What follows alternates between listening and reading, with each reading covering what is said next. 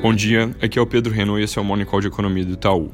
Essa semana começa com um contexto um pouco diferente, com alguma coisa mais positiva em meio ao noticiário do coronavírus que continua ruim. Começando pela parte negativa, que já não é exatamente nova, houve aumento expressivo do número de casos no mundo ao longo dos últimos dias, e a julgar pelo padrão da China, isso é algo que ainda deve piorar antes de melhorar. Se a gente coloca a mesma trajetória que os casos na China tiveram, novos casos na Coreia, por exemplo, ainda devem duplicar antes de estabilizar daqui a algumas semanas. E em outros vários países, a coisa ainda está relativamente no início, com espaço, então, para acelerar bastante, como na Itália, Irã, Japão e Alemanha. Também preocupam casos que são países grandes como a China, mas menos controlados pelo governo, então onde as ações para conter o vírus e impedir a mobilidade de pessoas podem acabar sendo menos eficazes. A Índia especificamente chama atenção nesse caso porque tem relativamente poucos registros do vírus ainda, mas com quase um bilhão e meio de pessoas isso pode levar a crer que ou eles são uma bomba relógio para o vírus, ou que o número de casos é, na verdade, bem maior que o dado oficial começaram a sair dados mais consolidados de atividade na China, os primeiros ali, os PMIs, que são uma espécie de pesquisa feita com as empresas sobre atividade corrente e também sobre confiança, tiveram quedas muito grandes no fim de semana, maiores que o esperado. Então, dado negativo, somando a isso, no Brasil especificamente aqui, mais um caso confirmado. Isso, apesar de ruim, é como eu mencionei, algo que não é exatamente novo. O que surgiu nos últimos dias e que deve predominar ao longo dessa semana é que vários governos, ou mais especificamente bancos centrais, começaram a dar sinais de reação de política econômica. Então, nos Estados Unidos, o Fed sinalizou que deve reagir aos efeitos do corona, caso seja necessário. Isso leva a crer que vão cortar juros em breve.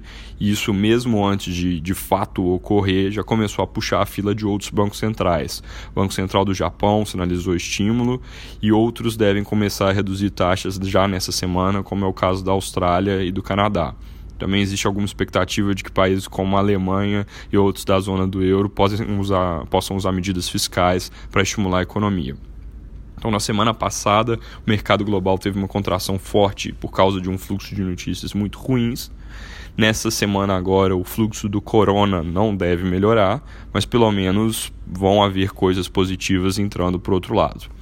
Antes de vir aqui para o Brasil, um último comentário sobre o cenário global a respeito às eleições americanas. Fim de semana trouxe alguma esperança para o Joe Biden, que é um candidato que já parecia estar naufragando, mas que teve duas notícias positivas agora. A primeira é que o resultado da Carolina do Sul foi forte em favor dele. A segunda é que o Buttigieg, que é outro candidato moderado, então concorre por votos, anunciou que desistiu da disputa. Amanhã tem a Super Tuesday, que é quando vários estados votam, vão definir de uma vez mais de um terço de todos os delegados para o candidato democrata, e é também quando o nome do Bloomberg passa a aparecer nas urnas. Então, um evento importante para acompanhar, porque pode trazer uma, uma definição bem maior para um cenário que ainda está muito em aberto, mas que pelo menos por enquanto caminha na direção da nomeação do Bernie Sanders. Aqui no Brasil, a gente deve ter uma semana bastante cheia com a volta do Congresso depois do Carnaval. Isso pode encher o noticiário político, trazer um pouco mais de clareza sobre a temperatura das relações entre os poderes e, por tabela, sobre as perspectivas da agenda de reformas nesse início de ano. A parte de dados econômicos, destaque vai ser a divulgação do PIB do quarto trimestre, que deve mostrar alta de 0,5% com relação ao trimestre anterior, puxado pela alta de serviços e agricultura. Isso faz o PIB do ano fechar por volta de 1,1%. Apesar de já ter passado 2019, esse número ainda é bem importante para o mercado porque gera uma certa inércia, estabelece o ponto de partida para 2020. Além disso, porque vai trazer mais insumos para a discussão que vem se reacendendo no mercado sobre se o Banco Central volta a cortar juros ou não. É isso por hoje, um bom dia e boa semana.